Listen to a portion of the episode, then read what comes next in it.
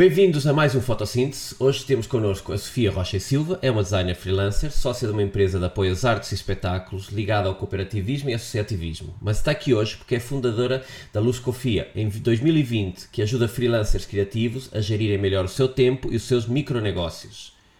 Olá Sofia, tudo bem? Olá Paulo, bom dia. Bom dia. Obrigada pelo convite. Ora essa, obrigado a nós. E o tema de hoje vai ser números. É um tema Sim. Que infelizmente os fotógrafos vão deixando para trás. Portanto, criam o seu negócio sem dar por isso, dedicam-se às artes porque têm um porque trabalham bem com a câmara, mas esquecem-se que para se dedicar a um negócio próprio, eles têm que saber um pouquinho mais de várias áreas. Já falamos aqui sobre marketing e hoje vamos falar sobre a parte toda dos números. E eu queria Sim. primeiro que nos apresentasse um pouco esse projeto do qual és fundadora, de como é que nasceu e, o, e como é que ele vem a ajudar os freelancers criativos. Eu começo mesmo por aquilo que estavas a dizer. Eu acho que nem é só um mal dos fotógrafos, acho que quando estamos em áreas criativas até temos um pouco este preconceito contra nós de que não somos bons em números, não somos bons em gestão e que só conseguimos é ter ideias e andar ali na, nas- na parte criativa. Eh, e isso não é verdade, não é? Porque as duas coisas não são exclusivas. E quando começamos um negócio por conta própria, quando é, mesmo quando é um negócio criativo, tem que ter a parte da gestão, porque senão vamos andar infelizes. Vai ser um negócio que não vai ser lucrativo para nós. E hum, eu, o ano passado, comecei, eh, era uma coisa que eu já fazia, era um assunto que me interessava muito, esta questão da gestão do, dos negócios e da, da criatividade. E o ano passado comecei a partilhar algumas dicas no Instagram e a coisa foi crescendo de uma maneira muito orgânica. E neste momento estou-me a dedicar mais, mais a isso. E, portanto, as minhas regras principais são: não há perguntas demasiado básicas, Uhum. porque muitas vezes as nossas dúvidas, como pessoas que trabalham por conta própria e começam, são muito básicas para eh, pessoas da contabilidade, não é? Que ficam até, mas como é que tu não sabes o que é que é uma fatura recibo, o que é que é uma fatura? Mas Uhum. ninguém nasce a saber, não é? Ah, e depois hum, a linguagem não pode ser muito contabilista, contabilística, porque ah, tem que ser prática e tem que ser uma coisa que tanto nós como os clientes vamos entender e vamos conseguir lidar com ela no dia a dia. Nós, no fim do dia, continuamos a ser criativos e não somos contabilistas, portanto, é preciso fazer essa, essa distinção. Tens toda a razão. Aliás, é, é importante, por um lado, dizer aos, aos, aos freelancers, pelo menos na minha área, porque eu sinto as dores deles, que isto não é um bicho de sete cabeças. Aliás, as pessoas, sem darem por isso, já fazem a sua gestão eh, familiar em casa, não é? Quando vão às compras, quando estão a amortizar a compra de um apartamento ou, ou de uma vivenda. Portanto, é, um fundo é aplicar um pouco isto ao nosso negócio e principalmente perceber as quantas andam, não é? Se o trabalho que estão a fazer Exato. está com o valor correto, se não está, se estão a trabalhar a mais por um valor que não lhes vai permitir realmente manter as despesas, porque esta área tem muitas despesas. Aliás, há uma luta enorme com os clientes quando falamos em, em- em valores e não se apercebem que tanto a formação especializada como, como o próprio equipamento, como as locações, têm um custo e que o cliente apercebe-se só do resultado final e ele diz assim, bem, é uma foto um pouco melhor do que aquela que eu faço com o, teu, com o meu telemóvel. Mas não deixa de ser uma foto, e se eu tenho aqui um telefone posso tirar uma foto, porque é que essa pessoa tem que me cobrar assim tanto mais para fazer esse trabalho? E isto leva-nos aqui ao primeiro tópico de hoje, o chamado plano de negócios, ou business plan, como esteve muito em voga o estrangeirismo e que mete muito medo a muitas pessoas. É, achas essencial começar o negócio por aqui?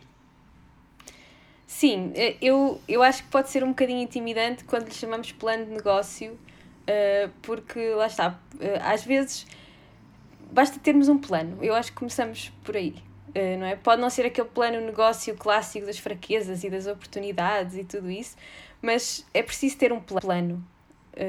E, e o plano passa por sabermos, em primeiro lugar, sempre quanto é que é o nosso custo de vida, quanto é que nós gastamos. Uhum. Quanto é que custa sermos nós? Não é? Porque muitas vezes não sabemos, não sabemos para onde é que está a ir o dinheiro, de repente chega ao fim do mês e o dinheiro desapareceu e não sabemos porquê. Muito, acontece muito mais, acho eu, com pessoas que trabalham por conta de outrem e têm tanta aquela certeza de, do ordenado que a gestão acaba por ser uma coisa muito mais automática, não pensam muito no assunto, não é? Uhum. Mas quando trabalhamos por conta própria, isso é essencial, é perceber para onde vai o nosso dinheiro. Uh, e ligado a isso, é perceber quais são as nossas despesas profissionais. Portanto, temos duas categorias muito importantes, que é as despesas pessoais, o custo da nossa vida, essencial. Aliás, essencial com um asterisco, porque não estou a dizer que só, é só contabilizar comida e, e renda, Uhum. uh, é uma, uma vida completa, não é? Queremos ter tempo livre, queremos subscrever o Netflix, queremos uma série de coisas. Uh, e temos as despesas do nosso negócio, que no caso dos fotógrafos é extremamente importante, porque Sim. o investimento inicial em material é muito, não é? Sim. Eu acho que a única comparação com os designers será o investimento num computador, mas não tem nada a ver, nos fotógrafos é um caso muito particular. Um, e, além de fazer este diagnóstico de despesas, é preciso perceber que trabalho que eu vou fazer e quais são as características dele. Portanto, se há sazonalidade, se só vou trabalhar aos fins de semana, um, e nós já tínhamos falado um bocadinho sobre isso, não é? Uhum. Do, de, na questão dos fotógrafos. E que, para que tipo de clientes é que vou trabalhar? Se vou trabalhar para empresas, vou trabalhar para clientes finais. Portanto, temos que ter um plano. Uh, é, é óbvio que o plano não vai ficar escrito na pedra. Nós podemos começar a trabalhar e perceber que há uma oportunidade diferente que não prevemos quando, quando começamos, não é? Uhum. Há, há sempre margem para fazer alterações, mas temos de começar com um plano. Sim, sem dúvida. E aliás, um ponto que, que é fundamental e que eu tento explicar muito aos fotógrafos é que, para além de, do plano que tenha as despesas de correntes que nós temos e que tenha um plano de amortização do equipamento que nós temos, nós vivemos numa, numa área em que, é, bem, acidentes tem todos, não é? Mas nós temos numa, estamos numa área que um pequeno acidente, o tropeçar e deixar cair uma objetiva ou deixar cair uma câmara pode ser um arranjo de algum valor. Portanto, o, eu sinto uma tendência nos fotógrafos que é tentam calcular, justamente porque adoram esta área e não querem sair desta área, eles tentam calcular as, os, as despesas como as mínimas possíveis. Por, para não inviabilizar na cabeça deles a possibilidade de se dedicarem a esta área. E aí estão a cometer um grave erro que é quando fazem isso, ficam sem margem para imprevistos, ficam sem margem para atualizações de equipamento, para melhorias e estão a fazer isto porquê? Porque normalmente eles têm a parte da orçamentação mal definida. Estão a cobrar valores muitas vezes abaixo daquilo que realmente custa o dia a dia daquele profissional. E o fazem, por um lado, por uma questão de marketing, porque tentam ser competitivos no mercado, mas esquecem-se que a competitividade não pode ser só orientada a preço. Nós temos que ter também a nossa diferenciação, mas nunca poderemos fazer um valor abaixo daquele em que nós estamos a trabalhar confortavelmente, porque senão nós vamos entrar aqui num loop e a partir daí eh, há um desgaste emocional enorme, há um desgaste financeiro, não é? E já vi muitos fotógrafos chegarem a um ponto e dizerem assim: infelizmente o meu sonho não era possível. E eu discordo completamente. Ele foi é mal organizado porque não tinha um plano de negócios e ele foi mal orçamentado para os clientes porque não, ao não se identificar os valores reais e onde é que nós queremos ir e como é que nos diferenciamos e só pelo preço, acabamos por criar um produto irreal, não é? E isso nos leva aqui a outro tópico que é a orçamentação. E esta deve ser a pergunta do milhão de euros, não é? Que é, Sofia, quanto é que eu devo cobrar? Como é que se responde a uma pergunta destas? Olha, eu sou, eu sou muito apologista de ver o orçamento como uma coisa muito pessoal. Portanto, é claro que importa quanto é que estão a cobrar os outros, não é? Mas nós também estamos num país em que uh, a tendência é que as pessoas cobrem muito abaixo. Uhum. Uh, portanto, se nós formos só comparar quanto cobram os outros, podemos entrar aí numa armadilha. Uh, aliás, eu abri uma pesquisa no final do ano passado que esteve aberta de 26 de novembro a 26 de janeiro e recolhi. Esta, esses dados estão disponíveis, conseguem aceder através do meu Instagram e, e as pessoas foram preenchendo uh, sobre. Era anónimo, mas era sobre quanto ganhavam, uh, quanto cobrariam a hora, e tem muitas respostas de fotógrafos e o que eu percebi foi a analisar aquele a, ainda não analisei a fundo mas o que eu percebi foi que muitas das pessoas estão a cobrar abaixo uhum. e portanto essa essa maneira de balizar nem sempre nem sempre é a mais correta portanto devemos partir de, de nós mesmos e do de quanto é que queremos uh, não é só quanto custa a nossa vida isso é o básico não é mas uh, uh, o que é que nós queremos, quanto é que nós queremos ganhar? Isso é sempre uma pergunta, é, é o inverso. Quando te perguntam quanto é que eu devo cobrar, a pergunta certa é quanto é que queres ganhar, não é? Claro, sim. É um bocado ao contrário. Até porque o que nós ganhamos não é só para viver, como estávamos a falar há pouco. É muito importante ter sempre, incluir nas despesas essenciais poupanças, fundo de emergência, Uh, tudo que seja, uh, portanto, férias também, não é? Porque nós não temos essa segurança, temos que ser nós a construí-la. E parece muito injusto nós trabalharmos por conta própria e sermos o pior chefe que já tivemos. Uhum. Porque não é justo. Para isso, mais vale trabalharmos para alguém que e deixamos as preocupações lá e voltamos para casa com a cabeça livre, não é? Por isso, se é para trabalharmos por conta própria, construímos essa segurança e somos o melhor chefe possível. Claro. E em relação ao orçamento, uh, nós acho que partimos para lá com uma série de preconceitos e com alguns medos também de cobrar pouco, de cobrar muito, do que é que as outras pessoas vão achar, e é preciso despir-nos um bocado desses, desses medos e desses preconceitos e, e ver as coisas de maneira mais racional. É quanto é que eu quero ganhar, quanto é que isso significa uh, ao dia ou à hora, quantas horas é que eu quero trabalhar por dia, é execuível trabalhar aquelas horas, vou conseguir trabalho para aquelas horas, não é? Uh, porque nós podemos estar a dizer que vamos fazer um trabalho de uh, eh, 300 euros por dia, mas nós não conseguimos 30 trabalhos. Pois, exatamente. Uhum. Isso, isso também é importante. E não só, e nós, um, e os fotógrafos que nos estão a ouvir sabem disso, Há empregos, por exemplo, eu posso trabalhar no atendimento numa loja, é, quer é, sendo empregado dessa loja ou, ou quer trabalhando por horas, e eu consigo fazer turnos completos de 8 horas. Na fotografia há um desgaste no trabalho de, de rua, eu não conseguiria fotografar todos os dias 8 horas por dia, porque é extremamente cansativo, e muitas vezes as pessoas baralham e dizem: Não, eu estou a cobrar, ou o próprio cliente induz o fotógrafo em erro, estás a cobrar 200 euros por 40 minutos de trabalho. E eles esquecem que esses 200 euros incluem não só as despesas de equipamento, que não tem a ver com, com o retorno direto da hora que nós estamos a dar, mas depois há um trabalho de pós-produção, há um trabalho de investigação, há um trabalho às vezes de reparagem, eu tenho que ir até o local um ou dois dias antes, verificar como é que é a luz. Portanto, as pessoas têm uma tendência a calcular o valor de forma errada, que é Sim. vem de um, de um trabalho, entre aspas, das 9 às 6, e quando vão calcular o valor hora, pegam, então se cada semana tem 40 horas, em média nós temos 4 Sim. semanas por mês, então eu vou dividir o valor que eu procuro por 160. Pá, isso é um é, erro. Já vem formatados. Sim. Sim. Nós vimos muito formatados daí, vimos muito formatados também do, às vezes de, de, fábricas ou de lojas que vendem a uma grande escala. Por exemplo, nós não podemos comparar o produto que vende um, uma Vorta que procura uma, uma pequena rentabilidade por produto, mas vender em massa, porque um fotógrafo, um artista, não, não tem um produto em massa, compará-lo com o produto de um artesão que pode fazer 20 unidades daquelas no mês. Não é? E dissesse uma coisa também muito importante, que é, nós temos de definir o que queremos ganhar, mas atenção, eu não posso chegar aqui no meu ano zero de fotografia e dizer, eu quero fazer um milhão de euros. Isto não funciona assim. Nós temos que ir avaliando o retorno que estamos a ter, portanto, há aqui um trabalho entre definição do plano de negócios e avaliação do que é que estamos a faturar e perceber okay, qual é o desvio e porquê, não é?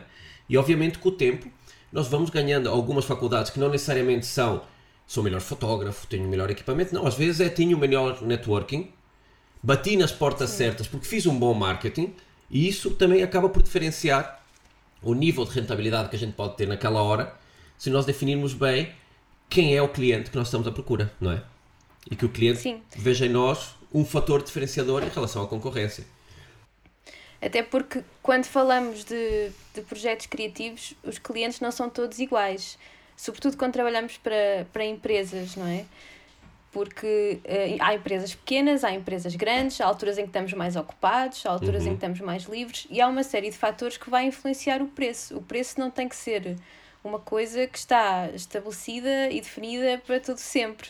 Claro. Uh, ele pode ser flexível porque as situações são diferentes. Há situações em que vão exigir que tu também abdiques de, de, de certos direitos da imagem, noutras não. Uhum. Portanto, há, há uma série de coisas que podem influenciar esse preço. Por isso não é. Mas era como estavas a dizer, acho que há, há muitos preconceitos que nós trazemos do trabalho por conta de outrem e dessa ideia de que temos que trabalhar 8 horas por dia, o valor é aquele e, e temos que desconstruí-los quando começamos a trabalhar, a trabalhar por conta própria. Sim. E esse é um processo assim meio de metamorfose, digamos assim. É duro, porque nós vimos de, de, de uma área, entre aspas, em que estamos seguros, não é? Eu trabalho 11 meses, recebo 14, não é? Porque eu tenho um mês de férias. E aqui nós pensamos no trabalho no dia a dia. E nós não podemos pensar em trabalhar 12 meses, porque nós temos uma família, porque nós também precisamos descansar a cabeça e ter férias. E é aqui onde as pessoas têm que abrir um pouco a mente, voltando um pouco só ao plano de negócio, e perceber que eles, se querem receber 14 e trabalhar 11, têm que pegar as despesas de salário de 14 meses, despesas de trabalho Sim. de 11 meses, somar aquilo tudo, não é? E depois dividir por 11. Porque eu, cada mês eu tenho que estar a me aliar, da mesma forma que uma empresa tem que estar a me aliar para pagar depois, no verão, o subsídio de férias e no Natal subsídio de Natal e garantir que as pessoas quando vão de férias a faturação para, mas os custos estão assegurados. Portanto, eu aqui costumo dizer ao freelancer que ele acaba por ser, entre aspas, um, um nano empresário. É empresário dele próprio, mas tem que ter essa visão, porque se ele pensar e tiver a fazer contas ao dia a dia, aí sim chegam aquelas inseguranças que dizias, que é, eu não sei como é que é o meu amanhã. E eu sinto. Sim, e depois vem uma pandemia e o que é que acontece? Como não, é? não havia fundos, como não havia reservas, não é? E uma coisa que eu sinto também em muitos amigos meus é que de repente fazem um trabalho grande e vem ali é, quatro dígitos, cinco dígitos na conta e pensam, esfregam as mãos e dizem vamos às compras. e, e, não, e não estão a precaver é, esses fundos que têm que permitir é, gerir o seu dia a dia caso venha um período como que estamos a viver agora, não é? Que muitos fotógrafos estão uh, a viver uma altura complicada e muitos, infelizmente, e uma grande percentagem um, estão a ver alternativas, porque como viviam o seu dia a dia e de repente o estado de emergência obrigou-nos a não ter contacto e a maior parte dos fotógrafos que eu conheço, por exemplo, de família, estão a fotografar famílias e neste momento não é possível deslocar-se a um parque fotografar, ter com essa família ou levá-la a um estúdio. O que é que aconteceu? De repente nós passamos para uma faturação zero e as Sim. despesas, não é? Nós continuamos a comer, a pagar casa, se mantiveram. Portanto, nós temos que precaver essas coisas todas no plano de negócio e depois no orçamento nós temos que adaptá-las um pouco a cada orçamento, não é? Porque se tu me disseres amanhã, pau, adorei o teu trabalho, quero que me tires fotografias é, para comunicar a minha imagem pessoal, a minha primeira pergunta que aparece é: Sofia, vou eu a Vila Real ou vens tu cá? Porque isso vai ter logo uma diferença substancial no valor do orçamento, não é? Eu não te posso cobrar o mesmo valor que eu cobro em Lisboa para fazer um trabalho se eu tiver que pegar o meu carro, fazer, já nem sei quantos quilómetros são, mas sei que são bastantes, uns 400 e tal. Sim, são, são 400 e tal, 500. Mais o, a gasolina, mais as portagens. Outro erro que eu vejo muita gente não cobrar é não cobrar o Sim. quilómetro de deslocação e não se esqueçam que o vosso carro vai à revisão. Claro, e o próprio desgaste do carro, sim. Portanto, quando chegamos à orçamentação, aqui depois do, do elemento preço, e as pessoas têm uma tendência, infelizmente, a querer colocar-se a semelhança de um continente ou, ou, ou de uma Vorton, a tentar dar logo preço a tudo. E há coisas que nós não conseguimos atribuir o preço. Não é? Porque tem uma Sim. série de variáveis e essas variáveis podem não ter a ver necessariamente só com a deslocação. Porque senão eu chegava ao Google, não é? procurava distância Vila Real Lisboa, multiplicava por 0,30 e não sei quantos, mais isto, mais aquilo, ok, está aqui o preço. Não o próprio trabalho, a própria concepção que nós temos daquele trabalho, eu às vezes estou um dia inteiro a pensar uma ação fotográfica. Isto é um trabalho que não tem a ver com o trabalho propriamente chegar lá, montar as luzes e carregar no botão. Mas esse trabalho tem que ser cobrado. Não é? Porque esse, lá está, eu estou a trabalhar dois dias para fazer um trabalho que uh, só estou a cobrar um dia. E não Sim. pode ser, não é? Senão qual é a tendência aí também? É piorar a qualidade do meu trabalho e não melhorar. Porque eu vou adaptar o meu trabalho ao preço e não o preço ao trabalho. E quando falas disso, também é importante nós percebermos que o nosso trabalho, quando, sobretudo quando estamos a começar e estamos a trabalhar sozinhos mesmo, o nosso trabalho não é só fotografar ou fazer design ou seja o que for. Também é esta parte de gestão, também é uhum. angariação de clientes. Portanto, essa parte de marketing, de gestão, do, do dia a dia, que não inclui a parte de criação, nem de pesquisa, nem de preparação, também tem que ser contabilizada, porque senão, quem é que nos está a pagar essas horas? Se não é o cliente, é porque estamos a trabalhar essas horas claro. de graça para nós próprios, não é? Uh, e na proposta, estavas a falar dessas questões que são variáveis e que não dá propriamente para, para definir logo um preço. Nós, quando fazemos uma proposta de orçamento, uh, o ideal é prever sempre o pior cenário possível, não é? Quando, nas letras pequenas, não digo no preço, mas nós podemos já prever uh, uma série de coisas e avisar o cliente: olha, se não gostares destas fotografias, vai acontecer isto e aquilo, não é? Claro. Porque aí ajuda-nos logo a estabelecer limites Uh, e, a, e a definir as nossas regras. Como qualquer negócio, há regras muito básicas que nós às vezes nos esquecemos de definir. Por exemplo, o nosso horário de trabalho, não é? Uhum. Uh, qualquer loja que esteja aberta tem um horário e as pessoas não vão ligar para lá às 11 da noite a pedir uma coisa se a loja fechou às 7. Portanto, connosco é a mesma coisa. Há uma série de limites que é sempre boa ideia estabelecer porque nos protege a nós e também dá alguma segurança ao cliente perceber que nós sabemos exatamente o que é que estamos a fazer. Sim, mesmo. Aliás, aí é um ponto que eu, eu adoro o modelo americano. Por vezes um fotógrafo americano e ele diz: Olha, a minha hora de trabalho com X fotos editadas custa 300 dólares. Hora adicional, 150 dólares. Foto adicional, Y. Impressão, Z. Isso é um modelo que mostra claramente, e é um mercado que está formatado ou preparado para isso, que é, eu vou lá e a tailor-made, eu chego, pico como se estivesse a pôr coisas no meu carrinho de compras e no fim pago. Na Europa, Sim. ou pelo menos em Portugal, esse sistema é muito mal visto. Há uma certa insegurança, há uma certa burocracia na contratação. Por exemplo, se eu trabalhar para uma empresa, eh, eh, a OC, a ordem de compra, já tem que vir com o valor final ao milímetro, e então há uma tendência de, de um aproveitamento por parte do cliente, em que já fechou aquele valor e aquele valor ele tenta depois tirar o a máxima rentabilidade, que é um erro também, porque tenta tirá-la em volume. Em lugar de nos pôr a trabalhar, às vezes, o que foi contratado, 20 boas fotos naquele horário, vai tentar sacar 50. E obviamente que no tempo que nós faríamos 20 boas, se eu vou fazer 50, alguma coisa vai ter que ficar pelo caminho, não é? Dentro dos modelos de proposta, eu tenho visto vários modelos e alguns muito giros. O modelo top-up eu acho muito interessante e tem funcionado muito em Portugal, que é, no lugar de eu pôr um valor e depois cada extra um valor adicional e dizer ao cliente agora diga-me o valor final gera algum problema, principalmente em concursos, em comparação de preços. É, o modelo top-up é o meu valor é este e contempla isto. Mas se gostar de mais uhum. fotos, portanto ele deixa para posteriori, ou quando vai fazer a entrega do trabalho, no lugar de enviar o trabalho, uma pen ou, ou enviar as fotos que o cliente pediu, traz o cliente para uma reunião, obviamente está incluído no seu valor, não é? E ao mostrar as fotografias ao cliente, a, puxando pelo lado emocional ou mostrando ao cliente que depois de um custo inicial grande na, na implementação de uma, de uma sessão fotográfica, no lugar de 20 fotos, afinal saíram mais fotos que ele pode pensar e utilizar noutros meios. Ele pensa, se eu gastei 5 mil para fazer isto, para fazer 20, eu não vou precisar de gastar mais 1250 para conseguir mais 5 porque eu, seria o proporcional. Não, eu se calhar por 400 euros Sim. e de repente temos o fotógrafo que já alavancou quase mais 10% em cima daquele trabalho, valorizou o seu trabalho, mostrando ao cliente que te, está a dar ao cliente um ganho maior, mas que está a também ter um retorno disso.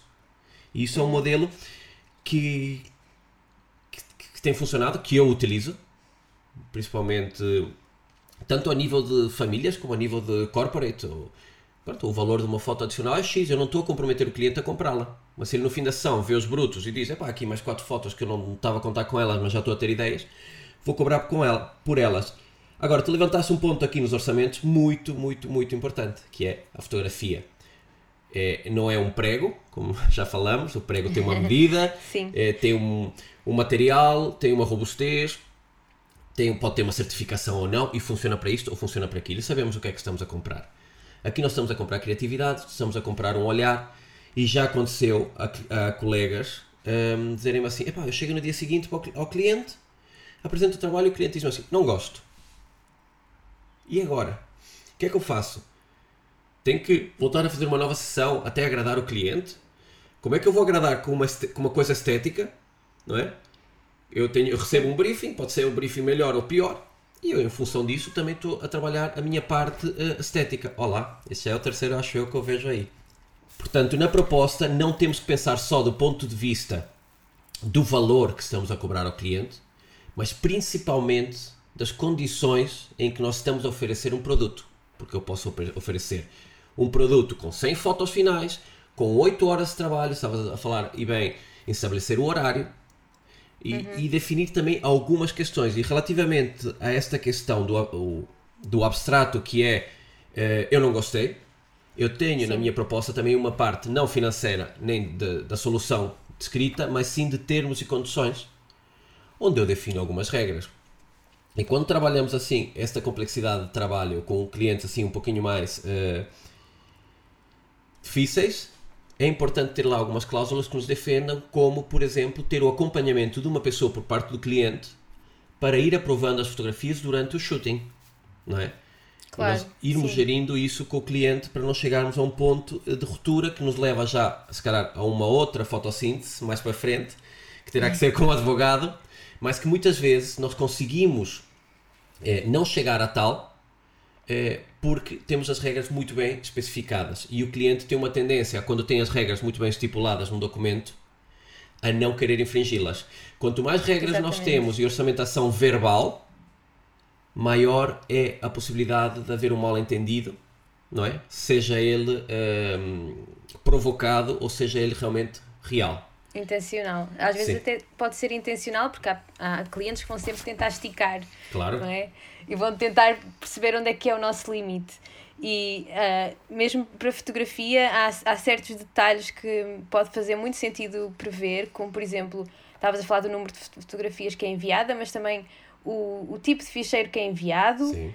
e uh, também, não sei se, se vos costuma acontecer muito, mas acontece muito no design, que é as pessoas perderem os ficheiros e de repente, passado um mês, estão-te a pedir outra vez os ficheiros porque perderam tudo ou porque a pessoa que trabalhava lá já não trabalha e levou tudo com ela. E, e isso é uma coisa muito, muito chata de acontecer, porque tens, tens que parar e enviar tudo de novo, às vezes tens que exportar novamente os uhum. documentos. Uhum.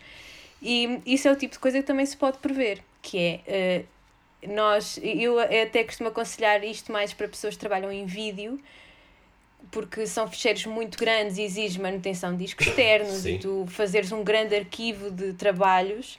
Uh, também podes uh, cobrar ao cliente uma, uma pequena margem desse, desse armazenamento que tu estás a garantir durante X anos. Sim. Que é, eu durante X anos ou durante X tempo vou garantir que guardo todas estas versões para vocês e às quais vocês podem ter acesso sempre que quiserem, não é? Sim. Porque é, as pessoas realmente às vezes esquecem-se que não que não, não vais parar a tua vida toda para voltar a exportar um fazer um render enorme que vai demorar um dia inteiro para enviares ao cliente. E nós temos que também perceber que muitos dos clientes com quem trabalhamos não fazem ideia como é que é o trabalho criativo, não conhecem os nossos processos. Uh, e por isso nós é como se lhes estivéssemos a explicar o, o ABC às Sim. vezes, não é? Eh, uhum. Uh, e, e, há certas, certas linhas da nossa proposta de, orça, de orçamento, desses termos e condições, que servem exatamente por isso, é para lhe explicar isto funciona assim e estas são as nossas regras. E mesmo que pareça muito básico, mesmo que nos pareça senso comum, vamos pôr lá, porque para outra pessoa que nunca, nunca fez fotografia na vida, nunca contratou um fotógrafo na vida, não é assim tão senso comum. Pois não. Faz e, sentido. E muitas pessoas esquecem-se, por lapso, de, por exemplo, não pôr um plano de negócios dos discos. E se nós formos ver, os discos ainda é uma despesa é, significativa no, no meu orçamento e tem que estar lá incluída. E como disseste bem, nós estamos a prestar aqui um serviço é, sem ter noção que estamos a prestar um serviço. Nós estamos a fazer a manutenção e backup do material do cliente por um tempo X, para ele poder chegar. Exato. Se eu for imputar isso, se eu for agora é, inscrever-me numa cloud qualquer, a cloud vai me cobrar um valor mensal para eu ter lá ficheiros. Portanto, é muito fácil às vezes, por analogia, explicar aos clientes, quer dizer, se eu quero, se eu tenho um telemóvel e a minha iCloud está no limite e eu vou ampliá-la, a primeira coisa que, que a Apple vai me pedir é o meu cartão de crédito. E nós temos que prever isso. Por outro lado, nós temos, estamos numa fase muito complexa por causa da, da RGPD, da Regulamentação Geral da Proteção de Dados, que em teoria todos os fotógrafos, acho que aos seis meses, devíamos eliminar todo o nosso backup. Porque ao haver o reconhecimento facial, é um material sensível, enfim, está a ser uma dor de cabeça gerir isso, porque justamente acontece muito isso que me acabaste de dizer. E aliás, não é uma vez uh, por mês, nem duas, são muitas vezes. Já ouvi as histórias mais. Uh, epá, caiu no computador, perdeu-se o disco, fulano saiu e levou com ele, uh, ardeu-nos um computador, enfim. Da, já daquelas desculpas mesmo criativas. Já só faltava mesmo a avó morrer três vezes, já ir na terceira morte da avó para pedir o, os fecheiros. Outro ponto importantíssimo, que é os direitos de utilização, ok? Nós temos o direito autoral, a fotografia é nossa, mas em algumas áreas em Portugal, infelizmente, passa-se por cima disso, algumas vezes porque dá jeito, outras por falta de conhecimento.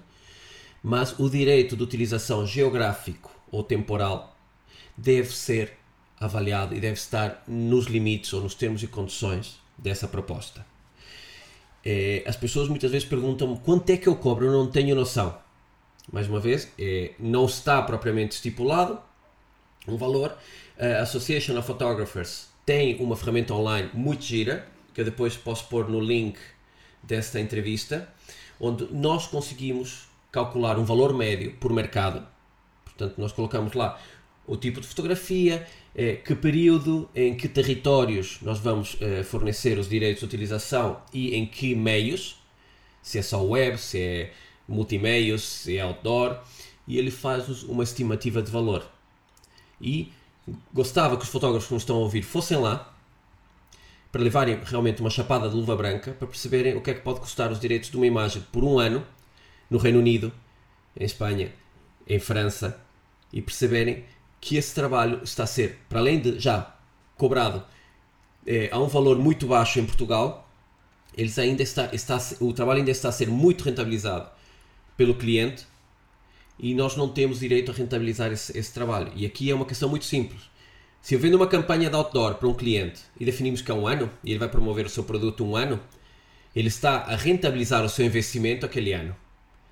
Se a campanha continua a ser eficiente, eficaz no, na rua, e ele pretende ampliá-la por mais um ano, significa que ele vai continuar a faturar em cima daquele uhum. investimento. Tem que encontrar um valor, Sim. e normalmente esses clientes optam às vezes por estender porque sai mais barato o, o custo de licenciamento do que propriamente fazer um novo shooting. Mas esse capital tem que ser distribuído, não é?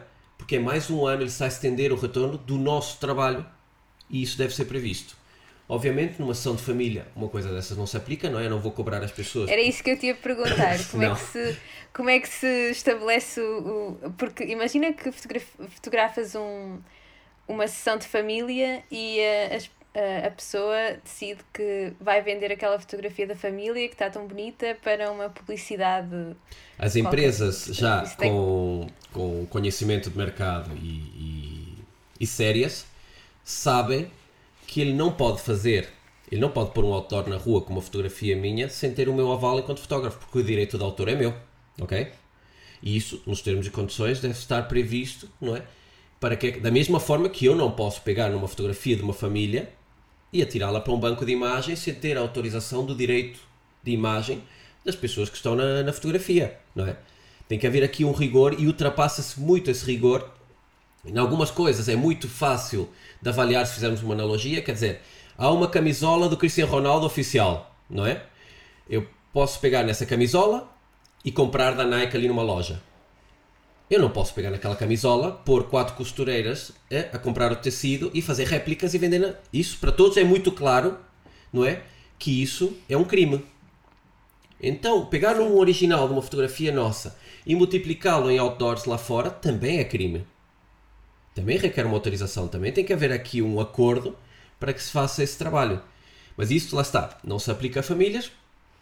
Aplica, quer dizer, a família também não pode vender a fotografia a, a uma empresa como eu não posso vender também material que fiz com um determinado fim a terceiros, não é? Eu quando faço, eu se quero fazer uma fotografias para vender em banco de imagem, stock images, eu vou ter que contratar uma série de figurantes, ter um contrato com eles, pagá-los, arranjar os espaços, fazer uma série de fotos e então posso vender a um banco de imagem. Eu não posso pegar uma fotografia que fiz para uma campanha da Danone ou, ou da AGAs e passado um ano dizer, essa imagem ficou gira, para que eu vou utilizá-la e também vendê-la no banco de imagens, não é? E de repente eu tenho um cliente a ver o seu outdoor de, de, da sua marca e do lado um outdoor com uma foto exatamente da mesma sessão. Isso também não é uhum. ético, não é? Portanto, também temos Sim, que incluir claro. nos orçamentos, nas propostas, os limites do que é que é aceitável e do que é que nós não estamos dispostos a aceitar. Porque cada um define o seu preço, mas também tem que definir o seu produto, não é?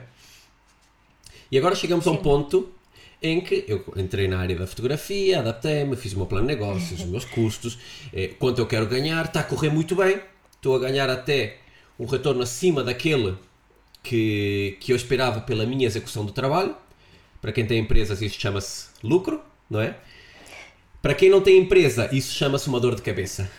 Porque isso, os valores de impostos que nós estamos a pagar, não é? Quando nós temos atividade aberta, quando esse valor sobe, chega a um ponto em que é um pouco como quando estamos no emprego e de repente querem subir-nos de escalão e o IRS está a dizer, não, espera aí, se sobes esse escalão vais pagar ainda mais. E de repente temos pessoas a pensar, quer dizer, não, eu não quero que me subam um escalão, porque no fim o líquido que eu vou levar para casa vai ser inferior àquele é que eu tinha antes sim. do aumento.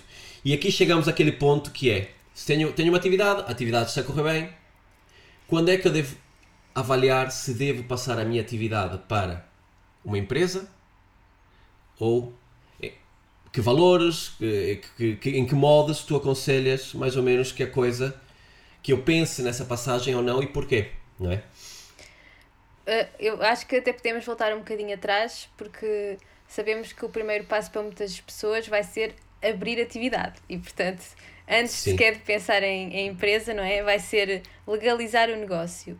E eu, eu acho que é muito importante ter um negócio legal por várias razões. Primeiro, porque quando queremos crescer o negócio, Uh, óbvio que quando trabalhamos para famílias isso pode ser mais simples, mas a partir do momento em que alguém nos pede uma fatura, não temos saída. Para crescer o negócio, nós temos que ter um negócio legal.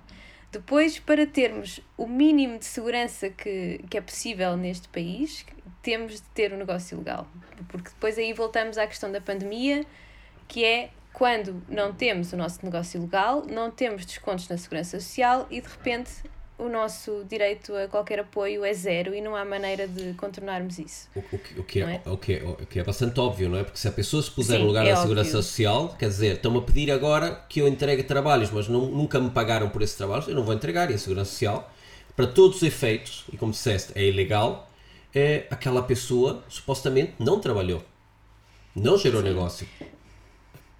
E, e como muitas vezes nós achamos que não temos direitos nenhums, como trabalhadores independentes ou empresários em nome individual, que é, será um negócio mais simples do que ter empresa, mas temos, temos licença de parentalidade, temos subsídio de doença a partir de um, de um certo dia, percebes? Há, há uma série de subsídios e apoios que as pessoas acham, eh, partem do, do princípio que não têm e que não vale a pena, mas que uh, nós podemos ter acesso e é nosso direito que tenhamos acesso a eles. Portanto, isso é, é uma outra hipótese. E, além disso, o nosso negócio também fica mais profissional a partir do momento em que fica legal, porque nós somos obrigados a encará-lo realmente como um negócio e não como um hobby, porque passamos a ter mais uh, obrigações. E isso, quando queremos realmente, e essa é a pergunta mais importante de toda esta conversa que estamos a ter, que é qual é o nível de seriedade que eu quero pôr no meu negócio? Compromisso, porque, é? Exatamente, o nível de compromisso. E, e tem que ser um compromisso assumido e não podemos ficar ali no limbo de é um hobby, mas é um negócio, mas, quero, mas eu quero isto, mas não consigo porque é impossível, porque senão ali é, é percebes, ficamos ali não, a meio. Percebo, e há um ponto que nós não falamos aqui, mas que também tem toda a razão do negócio ser legítimo e com fatura, que é eu tenho duas formas de entrar nesse negócio. Ou eu vou e desembolso do meu, das minhas poupanças, sei lá, 5, 7, depende do negócio, 10, 15 mil euros de uma vez, ou eu faço recurso a crédito. Ora, para a banca, a semelhança da Segurança Social, eh, eu não posso chegar lá e dizer quero 15 mil euros. Eles vão dizer sim senhora, então mostre-me a sua declaração de impostos que é para eu ver o, o, o risco que eu tenho é emprestar o dinheiro e se vai ter capacidade de pagar ou não. E essas pessoas, o que é que acontece? Não têm. Um, rendimentos. Não têm, rendimentos, exatamente. Sim. E aqui temos duas hipóteses. Ou fazem recurso ao rendimento do, do, do marido ou da mulher, não é? Que deve ter um emprego das 9 às 6 e faz o crédito em nome dessa pessoa. Ou tem que amealhar, amealhar, amealhar para depois poder fazer o investimento. Isso faz com que o, o negócio cresça muito mais lentamente. Porque eu precisava do, do equipamento imediatamente para começar a rentabilizá-lo e eu posso ter que assim fazer sessões e estar no mercado com preço e com e a trabalhar com, para um segmento durante um ano para conseguir adquirir o equipamento para poder dar o salto a seguir. Portanto, é importante também ver essa questão não só de apoios e de, e de direitos com a uhum. Segurança Social, mas também do papel que nós temos perante a banca para poder um, avançar com o nosso negócio e avançar com o nosso investimento. E eu acrescento mais uma razão até, que é uh, a parte ética para com as pessoas que estão a trabalhar na nossa área. Uhum. Porque as pessoas que estão a trabalhar profissionalmente na nossa área cobram impostos e cobram valor, certos valores também porque cobram impostos, não é? Têm percentagens claro. acrescidas, têm obrigações acrescidas e nós, uh, se decidirmos fazer mercado paralelo e continuamente, estamos a minar o mercado todo e isso não é minimamente ético para os nossos colegas de profissão. Sim. E lá está, se queremos realmente levar este trabalho a sério, são, é o tipo de coisa que temos de ter em consideração, porque uh, é, é a nossa profissão, não é? São os nossos colegas de profissão e não queremos estar a minar o mercado. E é um tiro no pé, porque eh, Exato. nós próprios estamos a apresentar um orçamento, um valor no mercado despido de impostos e automaticamente. E que é mais baixo por causa disso. É mais é? baixo por causa disso. Sim. E depois, quando queremos legalizar as coisas, nós somos o nosso principal concorrente. Porque nos orientamos a preço, despimos o orçamento de, de impostos e agora queremos vesti-lo de impostos e a nossa clientela diz: Não, mas espera aí, eu pagava isto. Ou aquele tipo de cliente, então, e não dá para fazer isso sem os 23% de IVA? Podemos fazê-lo. Mas estamos a acostumar o mercado e associar o nosso valor no mercado, o nosso posicionamento, aos valores que estamos a praticar. E depois, nós não conseguimos subir. Há um erro que eu, que eu detectei também, que é quando nós utilizamos muito os nossos, bens, os nossos próprios bens. Agora a Sofia tinha mais um quarto que não utilizava hum, em casa, com uma boa área. Vou montar aqui um estúdio. Como é em casa, eu não vou pagar um valor pelo estúdio. Se eu for alugar um estúdio lá fora, eu vou ter que pagar 30, 50, 100 euros por hora, dependendo do estúdio e do equipamento. Estou a ser competitivo? Estou porque não estou a cobrar esse valor. Mas eu amanhã, quando quiser alugar um estúdio lá fora, eu não posso. Porque como eu não cobrava valor para segurar esse, esse custo, não é? No fundo, eu estou a pagar a renda da minha casa, estou a pagar um valor por uma área que não posso usar como casa, porque estou a utilizar para um fim profissional. Mas esse fim profissional também não está a pagar esse espaço. E isso o que é que nos faz? Faz com que mais uma vez, chegamos a um ponto em que o valor que nós acostumamos no mercado e que nós cobramos não nos permite amanhã abrir o nosso próprio estúdio. Porque nós não estamos a prever margem, essa despesa. É? Exatamente. Portanto, Mas voltando então sim, à questão da atividade. Uh, quando nós abrimos atividade uh, sozinhos, não é? Uh, vamos abrir ou como vamos abrir como trabalhador independente barra empresário em nome individual, que são, para as finanças é a mesma coisa, somos trabalhadores por conta própria. A diferença entre os dois tem a ver com o tipo de coisas que se vende. E o tipo de coisas que se vende fica definido no código que se escolhe na atividade. Uh, para os fotógrafos, não há um código de IRS uh, eh, específico, uhum. uh, não está especificamente definido. Há um código para repórteres, portanto, está separado. Eh, mas há, há um código de outros artistas que poderá fazer sentido para alguns fotógrafos que tenham um trabalho menos comercial. Um, ehm, por isso, os fotógrafos terão tendência a escolher automaticamente CAIs, que são códigos de atividade económica, em vez de uh, códigos de IRS. Isso faz com que sejam mais enquadrados como empresários em nome individual. A tua pergunta era mais quando é que compensa abrir empresa. Portanto, Uh, isso, depende, isso depende muito do negócio de cada um e aquela resposta muito irritante que eu também não gosto que é o depende, mas uh, depende, temos que fazer a avaliação, uh, como estavas a dizer, do lucro que estamos a ter. Isto porquê? Porque como empresário de nome individual ou como trabalhador independente, o nosso regime, embora possamos escolher outra, atenção, o nosso regime é o regime simplificado. Uhum. O que significa que, uh, em vez de, nos, de sermos taxados pelo nosso lucro, uh, mesmo uh, à vírgula, não é? O nosso lucro não é contado, uhum. não é contabilizado uh, com, com cálculos, é, é, é, o pressuposto é que o nosso lucro, no caso dos, dos serviços, por exemplo, é 75% é lucro. É, exatamente, 75% uhum. é lucro e 25% é despesa. É isso que as finanças aplica um coeficiente uh, definido, uh, fixo. Enquanto nas empresas é diferente, porque nós vamos pagar imposto sobre o lucro só, mesmo. Portanto, se nós uh, tivermos muitas despesas associadas à nossa atividade, e isto, o muitas não pode ser relativo, tem que se fazer um, uhum. uma avaliação e, e, calcular. Essa, essa alteração para a empresa é sempre aconselhável marcar uma sessão com o contabilista. Sim. Um, todos os contabilistas fazem isso, não tem que ser mensal, pode ser uma sessão única para exatamente ajudar a fazer esses cálculos e por isso é que temos que manter registro das despesas todas, além de ser legalmente obrigatório, temos que ter livros de registro de, das nossas despesas e vendas, um, porque uh, essa, essa é a primeira grande diferença para quem muda para a empresa, porque a empresa, em vez de pagar, uh, portanto, nós como independentes pagamos o IRS, não é? E a empresa vai pagar o IRC, Sim. O que não significa que não deixemos de pagar IRS, atenção. Nós continuamos a ser pessoas. Claro. Mas a empresa uh, vai pagar o IRC, que é um imposto sobre o lucro, uh, que é cerca de 21%. Uh, Corrija-me se eu estiver errada. Uhum. Mas uh, por isso isso vai ser um bocadinho diferente. Mas pode não valer a pena para toda a gente mudar para a empresa nesse sentido. Claro. A segunda grande diferença é que, e estavas a falar há pouco da, daquela divisão de pessoal, profissional, numa empresa há divisão de património. Uh, uhum. Enquanto quando somos empresários no nome individual não há divisão, o que significa que se houver dívidas, o que é nosso também responde pelas dívidas. Enquanto na empresa, só aquilo que está em nome da empresa é que responde pelas dívidas. Uhum. Que também é uma vantagem em alguns casos e noutros não fará grande diferença. Sim, mas, Por mas isso, dá uma tranquilidade, uh, não é? Essa separação. Sim, Sim, sim, sim. Sobretudo, imagino no caso dos fotógrafos que há, há muito património de material, não é? Muito, uh, muitas coisas físicas associadas à, à atividade e isso pode ser uma grande diferença. Uh, agora, quando é que compensa mesmo abrir empresa? Tem que se fazer os cálculos de, de lucro e despesas e ver se compensa. Até porque, como empresário em nome individual, nós podemos escolher, podemos optar por ter contabilidade organizada. Uhum. Ok?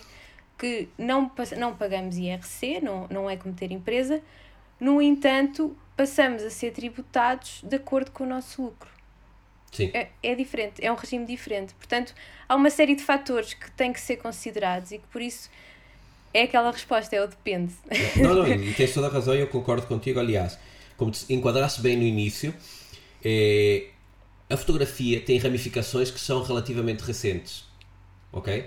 E como qualquer área nova no mercado, não é? Como apareceu, sei lá, a Uber, como é, as finanças precisam de um tempo de adaptação para uh, avaliar e, e, e, classificar essas áreas. A fotografia de família é uma delas. Só que lá está, como é uma área que o consumidor final também não sente vantagem nenhuma em, em pedir uma fatura, não é? Acaba por ficar meio clandestina porque ele não vai descontar nada com aquilo. Então ele também é a favor do é, vamos subir o preço disto de impostos porque eu não vou tirar rentabilidade nenhuma e eu prefiro pagar menos. Portanto, aqui há um trabalho que realmente as finanças têm que fazer. Relativamente à parte de atividade hum, ou empresa, tem que ser avaliado. Há fotógrafos que têm um trabalho que eh, inclui muito, muita produção física, muita impressão, muita ampliação. Há outros que têm muita deslocação, enfim. E consoante a forma como estamos enquadrados eh, nas finanças, nós podemos também abater mais eh, uma, uma, maior percentagem do, das despesas, despesas desta forma sim. e daquela. Quando abrimos empresa, também passamos a ter uma série de responsabilidades que têm o seu custo por exemplo, a contabilidade é, deixa de ser simplificada. Exatamente. Que significa que eu vou ter que ter um contabilista É um valor. Sim, acho é que obrigatório. É um valor de 140 e tal euros o mínimo, que é só para ele pôr o selinho do toque e fazermos as, ah, o- os balancetes e o- as, as declarações de IVA. Só que eu aí o, que- o que digo aos, aos fotógrafos é, se já chegamos a esse volume, se já chegamos a um momento em que nós nos apercebemos que já temos um volume que dá para criar uma empresa, então há outra coisa que nós temos que fazer, que é delegar certas funções. Porque se eu já estou com um volume de faturação tal que me permite ter uma empresa, se estamos aqui a falar que só em contabilista eu vou ter que pagar eh, 140 e tal euros por mês, portanto já me dá quase uns 1700 euros ano, não é? que sai do meu esforço, por que não pagar um pouquinho mais ao contabilista e que ele também passe a ter um papel ativo e não só reativo de eu entregar a papelada e ele fazer umas declarações, mas me dar um apoio na empresa. Já ele próprio pode até, eh, a contabilista se tratamos da própria parte de faturação. Ora, cada hora que eu vou deixar de fazer a faturação, eu posso ir ao mercado e trabalhar essa hora. Portanto, eu posso gerar valor e aí se calhar temos que sair da nossa eh, carcaça de freelancer, unitário, eu faço tudo e perceber que o nosso número, a nossa produtividade está limitada e que nós temos muitas tarefas que temos que começar a delegar para fora. E o delegar para fora vai significar despesa e essa despesa vai abater no lucro. Portanto, não, não ter medo em ter despesas e elas vão ter que estar no plano de negócios. Não, isto, só que isso vai nos permitir crescer.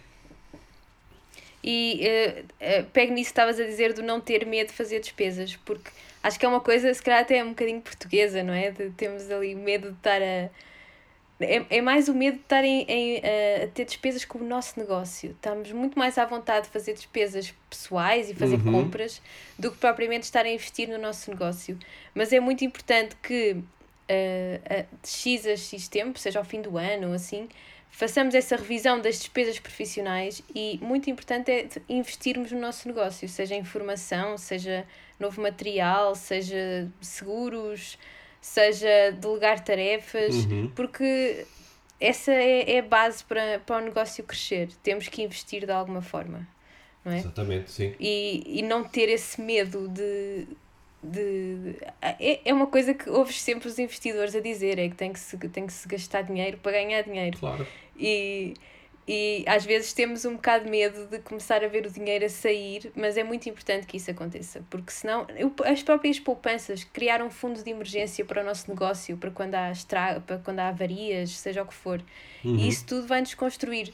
Não é, não é uma despesa eh, sem, sem objetivo, não é? Não é uma compra impulsiva, não é, não é uma coisa que acaba ali, é um, é um investimento. Acho que é melhor pensar nisso mesmo como um investimento do que propriamente como uma despesa.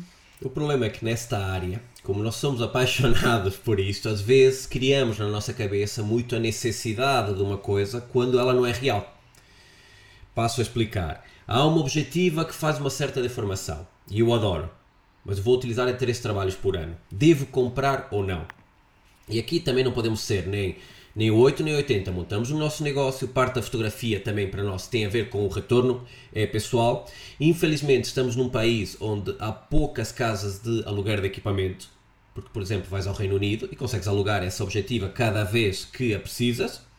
Consegues nutrir o teu trabalho com um portfólio feito com essa objetiva e melhor, pagas quando usas, se ela cai ao chão tem um seguro, estás completamente protegido, então eles trouxeram ao mercado um modelo variável que eu posso imputar a projeto muito bom. Infelizmente em Portugal esse modelo não existe. Eu todas as objetivas que utilizo tive que comprá-las. E acontece que muitos amigos meus querem alugar as minhas objetivas e eu não alugo, justamente porque vai haver um desgaste, não há um controlo. eh, acontece alguma coisa, um acidente, eh, eu posso estragar ali uma amizade para além de ter que pagar um equipamento, não é? Eh, e o que é que acontece? O próprio mercado, porque é que não há casas de, de aluguer cá? Isso também tem a ver com outras situações menos felizes, porque se fores à FNAC agora mesmo comprar um iPad, a primeira coisa que te vão fazer é oferecer a possibilidade de adquirir um seguro, uma extensão, até um seguro que se o iPad cair dentro da banheira, eles pagam-te o iPad, mas no mercado profissional da fotografia, as seguradoras negam-se a fazer coberturas. Então, estamos numa área que nesse aspecto é muito delicada e é por isso que é preciso ter um fundo. Eu já falei com pessoas das seguradoras e seguradoras me dizem: asseguramos tudo dentro do teu estúdio, se cair a gente paga novo, da porta do teu estúdio para fora não seguramos nada. há um pequeno seguro de transporte. Imagina, eu vou ir ter contigo fotografar-te a Vila Real, eu posso ter um seguro do momento em que eu meto o material no carro até chegar à tua casa, a partir daí não há coberturas. Portanto, nós temos que prever, quando fazemos o nosso modelo, estas situações todas e precaver, ok, se eu tivesse aqui as soluções que há no Reino Unido, é, eu se calhar não te, deveria prever um plafond tão grande para imprevistos. O mercado aqui rege desta forma, eu vou ter que prever um valor maior para esses imprevistos. Tenho, isto já estamos a ir às do negócio, mas o que é certo é que podem fazer a diferença porque quando vamos evoluindo, de repente as objetivas já não custam 300 euros, já estamos a trabalhar com objetivas de 2 mil euros, 3 mil euros, 3.900 euros, não é? E ali extraviar-se um objetivo daquelas pode pôr em causa a nossa produtividade imediata e temos que ter recursos para fazê-la, para fazer face a essa despesa e continuar o nosso trabalho. E esta era a parte de despesas, é, era outra coisa que eu queria também só deixar as pessoas a pensarem numa coisa, que elas quando trabalham para outros fazem uma analogia e aliás não fazem uma analogia, têm uma folha de despesas, não é? E tem muito bem estabelecido na cabeça delas. Eu vou utilizar o meu carro, tenho uma folha de quilómetros eu tive que ir este fim de semana à Vila Real fotografar a Sofia. E parece que eu estou aqui a, a, vender o meu, o meu peixe ao longo da. O que é que eu vou fazer? Almoços e jantares, não é? Se eu trabalhasse numa empresa, eu ia anotar os valores, ia pôr numa folha e no fim do mês iam apresentar-me o valor ou iam transferir-me o meu salário e as despesas que eu tive a exercer no meu trabalho. Quando temos o nosso próprio negócio, também temos que prever as coisas assim se eu cobro um X por dia para fotografar e me diz para eu ir fotografar aí 3 dias, eu vou ter que incluir as despesas de deslocação até aí. A estadia aí, a alimentação aí. Porque se eu não estivesse a fazer o trabalho aí, eu uh, estaria a almoçar em casa. Eu não estaria com esse custo uhum. para noitar no hotel. Portanto, temos que prever também que em deslocação o custo não são só os quilómetros, as portagens ok e o desgaste está incluído nos quilómetros do, da viatura. Também tudo o que nós precisamos para deslocar aquele recurso da nossa empresa. Por isso é que eu costumo dizer às pessoas, quando montam o seu negócio na fotografia, é que elas têm que se multiplicar num papel. E vai existir a Sofia, é, sócia investidora do seu negócio. A Sofia, sócia gerente. A Sofia, fotógrafa, não é? E a Sofia, Sim. investidora, no fim do, do ano, quer lucro, quer um patamar. Não, nós não podemos fazer as nossas despesas daquilo que queremos ganhar e dizer eu preciso faturar 2 mil por mês. Então eu, quando chegar aos 2 mil por mês, vou baixar os braços e descansar porque. E paro. Exato. E paro. Não. não. Há uma Sofia investidora que colocou capital social ou simplesmente que doou, entre aspas, o equipamento que adquiriu eh, ao longo do tempo no seu negócio e vai querer ver o negócio crescer. Não é? Porque se nós fôssemos Sim. montar um negócio com alguém a dizer, uma pessoa chegasse e dissesse, Sofia, eu vou investir 20 mil euros no teu negócio, mas vou querer ficar com 51% e vou querer estar aqui a dizer a estratégia porque eu quero recuperar esse capital. E nós, quando montamos o nosso próprio negócio, independentemente de ser empresa, de abrir atividade, nós temos que ser um pouquinho mais, hum, não gosto da palavra agressivos, mas ambiciosos. E nós não podemos fazer o um negócio exclusivamente para pagar as contas, porque para isso, eu digo sinceramente, trabalhem das novas séries noutro lugar e façam da fotografia um hobby. Porque sim, claro dia... que sim. Pá, não, Até não, porque não só pela questão de, do dinheiro, mas porque ter um negócio por conta própria não é propriamente estar na praia todos os dias, não é? Tu sabes isso, é. Uh, e aquela, aquela. Porque é que se fala tanto de, de separar vida pessoal do profissional? Porque é difícil, não, não conseguimos separar. Nós somos o negócio. O negócio é, pronto, somos, é, é, é a mesma coisa. Nós, uh, nós vivemos as preocupações, é uma coisa muito mais intensa, não é? Temos, vemos as preocupações, celebramos muito mais as coisas boas e toda essa intensidade também tem, tem um certo custo, tem benefícios, tem desvantagens e quando trabalhamos por conta do trem é um, é um descanso. Uh, tem, provavelmente tens fins de semana ou tens um dia de folga em que não tens que sequer pensar naquilo, não há ninguém a telefonar.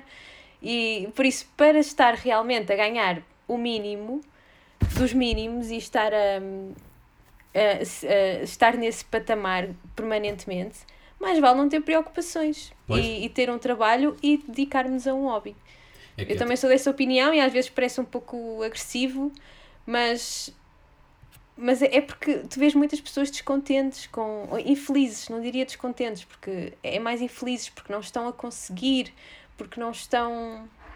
Uh, não conseguem sair dali e, e vai sempre dar ao preço, não é? Sim. Lá Acho que concordas comigo. Vai sempre. Uh, muitas vezes a origem do problema está no preço, porque o preço é muito baixo e não conseguem, uh, não conseguem viver em condições. Uh, e nesse caso, tudo bem, também há, nem, nem toda a gente nasceu para, para trabalhar por conta própria. Não é, não é uma coisa que se adapta a todos os perfis. Isso mesmo. E, e, e não, não faz mal nós não termos esse perfil, não é? Pode ser um, um processo um bocado de desilusão para nós, mas há, há, tal como há pessoas que não têm perfil para trabalhar por conta de outra e estão sempre inquietas e, e, e têm, têm essa, esse caminho já traçado, uh, também acontece o contrário. Há pessoas que estão muito melhor a trabalhar por conta de outrem com essa segurança Sim. e com um hobby. E atenção, parte. não confundir aqui, porque eu já vi muitas pessoas dedicarem-se à atividade eh, por elas próprias, por dizerem não, eu trabalho muito. Atenção, não confundir brio, ok? Com o feitio ou ter uma certa apetência para gerir um negócio. E o que não quer dizer também que eu já vi fotógrafos que não têm apetência para gerir um negócio, mas que foram muito inteligentes e muniram-se das pessoas certas à sua volta e não montaram um negócio sozinhos, montaram um negócio com um sócio e o sócio simplesmente não sabe o que é, que é uma abertura ou um tempo de exposição. Mas o sócio faz o networking, o sócio sabe bater nas portas, o sócio faz todo aquele trabalho que esta pessoa, que esse artista não tem o feitio para fazer. Portanto, há um terceiro modelo que nós temos que ter aqui. Agora, quando nós temos essa, essa fobia da despesa, porque ter despesa significa que eu vou ter que faturar mais, e, e como estou a cobrar um valor baixo, e disseste muito bem, é o problema, é a origem de todos os problemas na vida de um, de um fotógrafo, de um artista, de um freelancer, que é nós estamos a querer trabalhar, é, a adaptar um, um, um trabalho a um valor e muitas vezes esse valor é real. Isso obriga-nos a trabalhar em massa num trabalho que não dá para massificar e isso começa a trazer desgaste emocional, desgaste pessoal, eh, e trazer problemas. Eu, muitas vezes, tenho que atender uma chamada às 11 da noite, porque não sei o que é que aí vem, e muitas pessoas, quando trabalham por conta de outra, também atendem as chamadas às 11 da noite, ok? Portanto, não baralhar aqui as coisas, isso é ter brilho. Eu tenho mais responsabilidades acrescidas naquilo, mas aquela, quem tem aquela atitude de já são 6 e um quarto e eu saio às 6, atendo essa chamada amanhã, é uma pessoa que não tem brilho profissional nem para trabalhar para uns, nem para outros. E agora vamos então à parte final. E aqui uma parte de despesas que nós íamos falar, mas eu acho que é, é, é, é um depende, é um senão enorme, que é consoante a atividade que eu tenho, se eu posso imputar mais esta despesa ou menos aquela. Nós não devemos orientar aqui a passagem da atividade aberta para a empresa só por uma questão de que eu abato 100% do IVA ou deixo de abater ok, abate na despesa, mas eu acho que é muito mais importante avaliar isso da forma que dissesse, que é um compromisso, porque eu posso ter aqui uma camarazita, ir fazendo umas chapas e tal, aqui um trabalhinho aqui, um trabalhinho ali, mas em qualquer momento eu posso fechar aquilo na minha cabeça. Quando eu abro uma empresa, quando eu abro a segurança social da empresa, passo a descontar pela empresa, e atenção que a empresa não desconta o valor da pessoa, desconta o valor da pessoa e mais um valor por, por parte da empresa, que isso é outra coisa que as pessoas não compreendem, o valor do salário, só veem, olham para o líquido, mas esquecem que há muito imposto e muita segurança social Sim. por trás, mas tem a ver com o compromisso, e aí realmente os negócios só vingam quando nos comprometemos. E o ser humano tem essa tendência a não querer se comprometer até a última, e aí é um dos motivos pelos quais as coisas não vingam. Mas agora vamos falar aqui de uma parte que é a formação. Eu sou um crítico e estou sempre a, a, mandar vir que há, o fotógrafo foca-se muito na formação técnica, na formação de iluminação, na formação dos aspectos que vão melhorar o seu trabalho no terreno. Mas não procuram formação em marketing, não procuram formação eh, no, no plano financeiro. Sofia, se eu for um fotógrafo que tenha gostado desta conversa e quer aprofundar esta área, o que é que me recomendas? Que cursos é que tens? Como é que funcionam? eu lancei agora um curso que se chama Oficina dos Orçamentos e é mesmo uh, pensado para uh, pessoas que estão a começar a trabalhar em criatividade. Portanto, não é pensado para empresas, é para pessoas que estão realmente a começar sozinhos e depois poderão dar esse salto mais para a frente. Uh, eu eu digo-te que eu acho que um curso de marketing para, para fotógrafos é essencial Uh, eu própria também investi algum, algum tempo em formação de marketing e redes sociais e tudo isso, porque uh, quando, nós, tipo, eu, quando eu estava a estudar não havia redes sociais, portanto não, não, não era uma coisa que acontecesse. Uh, e em termos de gestão e de contabilidade, o que eu estou a tentar construir é exatamente isso. Vêm aí mais cursos, é nisso que estou a trabalhar este uhum. ano, exatamente porque me parece que muitos dos cursos de contabilidade. Uh, há uma contabilista que eu sigo que ela tem um, um curso de sobre começar como trabalhador independente também, mas eu, eu parece-me que são todos muito. Uh, primeiro, não têm aquele foco em criatividade que eu acho que faz falta Sim. serem mais direcionados.